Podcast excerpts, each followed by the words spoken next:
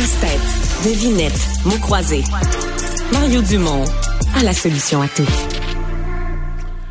Alors, ça a été un peu un choc à travers euh, le monde, sur toute la planète ce matin, lorsqu'on a appris qu'Alexei Navalny, bon, qu'on savait être emprisonné dans des conditions très difficiles, son état de santé avait quand même été empoisonné quelques années, sauvé in extremis dans un hôpital en Allemagne. Et euh, bon, euh, on savait donc que son état de santé était précaire, qu'il était affaibli, mais quand même à 47 ans. Et ce que les autorités carcérales de la Russie ont annoncé ce matin, c'est que l'homme de 47 ans donc était allé prendre une marche, puis en revenant, il y a eu un malaise, puis ils ont essayé de le réanimer pendant une demi-heure, puis ils n'ont pas réussi. Il est donc décédé. Et rapidement sur les réseaux sociaux, plusieurs observateurs, plusieurs spécialistes de politique internationale disaient ben il faut, faut appeler les choses par leur nom, il faut parler d'un assassinat politique euh, comme il y en a eu tellement en Russie et euh, pour lesquels on, on pointe du doigt rapidement Vladimir Poutine. Pierre Jolicoeur, vice-recteur associé à la recherche au Collège militaire royal du Canada, est avec nous. Euh, bonjour. Oui, bonjour. Bon, euh, comment vous voyez cet événement? Est-ce qu'on parle d'un assassinat politique? Est-ce qu'il y a un risque à utiliser ce terme-là? Parce qu'en soi, il n'y a pas de preuve, là. Effectivement, pour l'instant, on n'a aucune preuve encore tangible, mais disons que les circonstances euh, pointent dans cette direction-là. Il était en détention, donc il était sous la responsabilité des autorités carcérales et des autorités russes euh, en général. on sait que les conditions de détention n'étaient pas les meilleures. Il était mis souvent en, en isolement. Euh, il avait, au cours des dernières années, montré des signes de, de, de, problèmes de santé à cause de ses conditions de détention, mais aussi à cause de l'empoisonnement dont il a fait, euh, dont il a été victime euh, en 2020. Euh, bon, vous l'avez mentionné en introduction, il a été soigné en Allemagne et lorsqu'il s'était rétabli, il était en exil, mais il a décidé, sachant que le retour au pays serait problématique pour lui, il avait décidé de, euh, de revenir en Russie, sachant qu'il risquait la peine de prison. Et c'est ce qui est arrivé. Ouais. C'était un geste de courage, son retour dans le pays. Là. De courage, certains diront un geste euh, quasiment, quasiment suicidaire d'une certaine façon. Là. Euh, oui, en quelque sorte, et c'est d'ailleurs la preuve aujourd'hui, je pense qu'on peut le, dire ainsi. Alors, étant donné qu'il était l'opposant le, plus connu, peut-être, de, de, Russie, euh, tous les autres ayant déjà été éliminés d'une façon ou d'une autre, soit empoisonnés aussi, euh, défenestrés ou exilés ou assassinés, enfin, euh, de différentes manières, les, les, opposants politiques à Vladimir Poutine sont éliminés, de la, éliminés de la carte politique.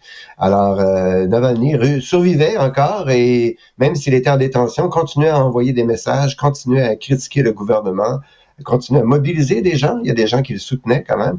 Et donc, euh, c'est ce qu'on voit d'ailleurs aujourd'hui euh, en, dehors de la Russie, mais y compris en Russie. Il y a des gens pour euh, manifester, même si les, les, le droit de manifestation en Russie est, est, réduit à peau de chagrin, surtout depuis le début de l'invasion de l'Ukraine en, en, février 2022. Les, les lois se sont raffermies, le, le droit de, de manifestation est, est, à peu près absent.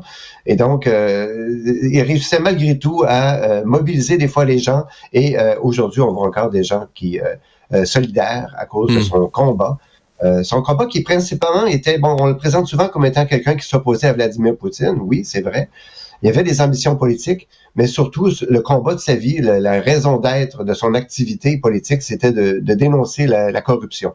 Alors, il, est, il, en voulait à Vladimir Poutine et à toute son équipe euh, qui est perçue comme étant largement corrompue, détourner des fonds, mais aussi entreprendre euh, copinage et toutes sortes d'autres corruptions. Il avait fait d'ailleurs à ce chapitre-là une opération euh, à la maison dans le sud, dans l'extrême sud de la, de la Russie espèce de, de je sais plus comment appeler ça, là, un château, il y a un terrain de tennis, c'est une espèce de domaine euh, qui, bon, officiellement appartient pas à Vladimir Poutine. En fait, on n'a jamais trop su la propriété exacte, semble euh, assez floue, mais euh, dans les faits, les gens bien informés disent c'est Poutine qui va là, c'est lui qui, c'est lui qui passe ses vacances là, c'est lui qui passe son temps libre là.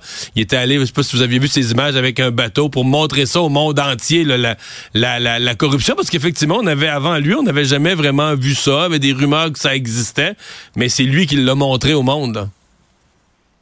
Effectivement, donc il dénonce, et depuis toujours, et, il dénonce la corruption des élites russes, euh, pas juste de Vladimir Poutine, d'autres patriotes, d'autres oligarques et d'autres euh, grands grands bonnets de, de la politique russe. cependant, il avait mis des images sur ce domaine privé qui coûte quelque chose comme un milliard de dollars auquel vous faites allusion là. Donc, c'est les estimations qui ont été faites. c'est gigantesque comme projet et c'est hmm. Vladimir Poutine qui en est le, le, le principal bénéficiaire, apparemment. Est-ce que est-ce qu'il peut être j'entendais des gens dire puis quelques-uns qui se demandaient tu sais bon euh, dans le passé on a vu ça là, que des gens continuent à avoir un impact politique même mort euh, plus par leur discours plus par leur, leurs actions plus par leur mobilisation mais par l'espèce de d'esprit qui dégage, de colère que génère l'injustice de leur mort. Est-ce qu'il pourrait y avoir de ça? Est-ce que la mort de Navalny pourrait provoquer quelque chose? Je comprends, vous l'avez dit, il n'y a pas d'élection démocratique, il n'y a pas de manifestation possible, pas facile pour le peuple de revirer une situation politique, mais quand même, est-ce qu'il pourrait, dans le fond, être plus fort ou plus dangereux pour Poutine, mort que vivant? Écoutez, c'est pas entièrement impossible, mais, je doute un peu parce que euh, effectivement, il y a des gens qui sont plus grands que nature et dont, la, mémoire reste et qui leur survivent. Euh, on peut l'espérer pour euh, Navalny. Navalny, bon, il était, il était aussi accusé. Il avait de nombreux problèmes avec les, les, services pénitentiaires, mais aussi les services légaux de la Russie. Il était poursuivi, entre autres, pour corruption, ce qui est une ironie du sort. Euh, c'est le propre du régime russe de, d'accuser ses opposants des torts qu'on, qu'on, qui leur imputent eux-mêmes. Alors lui qui donc qui, avait fait, Navalny qui avait fait le combat de la corruption, euh, son, son cheval de bataille principal, avait été euh, accusé de corruption dans sa propre organisation. Il dirigeait une organisation non gouvernementale euh, avec bon, plusieurs employés, mais il y avait aussi des dons de l'extérieur, de, de, de, de l'étranger. Et à cause de ça, il passait pour corrompu lui-même. Alors, euh, est-ce qu'il va être capable, son message d'anticorruption va-t-il survivre à, à, sa mort? Euh, c'est possible, mais peut-être dans les prochaines semaines, dans les prochains jours, les prochaines semaines, on aura des manifestations. Mais à long terme, je crois que, comme d'autres avant lui, euh, les, les, les, Russes vont passer à autre chose. Le discours de Navalny va s'étouffer, même si certains autres opposants, comme lui, je pense à Boris Nemtsov, qui est un politicien, ou à, des journalistes comme Anna Politkovskaya, qui, elle, dénonçait euh, à l'époque euh, euh, les crimes du régime russe en, Tchétchénie. Alors, on continue, ce sont des noms qui continuent à circuler en Russie, donc Navalny sera certainement un de ceux dont le nom va survivre, mais je ne pense pas que ça va mener à un, renversement ou de, régime en Russie ou à de très, très grandes manifestations. La curiosité, professeur Jolicoeur, c'est que techniquement, à ce moment-ci, c'était un régime démocratique. On sera en début de campagne électorale parce que les élections en Russie sont là, sont fin mars, donc euh, mi-février. Si tu une campagne un peu comme ici, là, de cinq semaines, cinq, six semaines, on sera en début de campagne électorale. Or, euh, c'est le ridicule de la situation. Il n'y a pas de véritable opposant. Il y en avait un, Boris Nadjedin, mais là, on a dit finalement que la, la, la, Cour suprême, ou je sais pas qui gère les élections, a dit que les signatures, les 100 000 signatures, 105 000 signatures qu'il avait recueillies, euh, il y avait des irrégularités dans les signatures, euh, pas plus d'études, pas plus de procès que ça. sa candidature était rejetée il me semble qu'à la face du monde, euh, il y a quelque chose de gênant pour, pour Poutine, pour la Russie. Dire on fait des élections, mais il n'y a personne qui se personne de sérieux qui se présente contre moi. On dirait que c'est une immense mascarade. Oui, mais c'est pas nouveau en Russie. Il faut dire qu'à l'époque communiste, déjà, on, faisait des, des, des, euh, élections, mais avec un parti unique. Alors, c'est aussi un peu ridicule d'une certaine façon. Hein. Alors, on essaie de maintenir l'image d'une démocratie, soi-disant démocratie, en ayant une certaine forme de compétition. Bon, il y a des compétiteurs, il y a des gens pour euh, s'opposer à Vladimir Poutine, mais ce ne sont pas des, des véritables opposants. C'est des gens qui sont euh, approuvés par le pouvoir. Et donc, c'est des gens qui, euh, bien qu'ils s'opposent, c'est pour la forme simplement pour donner hmm. l'image d'une démocratie, donner l'image qu'il y aura des véritables élections. Mais tous les candidats sérieux, vous l'avez mentionné, sont éliminés. Et donc, donc hmm. ceux qui se présentent contre Vladimir Poutine ne sont pas de véritables opposants. Euh, digne de ce nom. Et, donc, euh, on maintient l'illusion d'une d'une démocratie, mais euh, selon les autorités russes elles-mêmes, la démocratie en Russie, c'est une démocratie spéciale à la russe, hein, c'est une démocratie dirigée. Alors, qu'est-ce que ça veut dire? Ça veut donc dire que ce n'est pas une démocratie.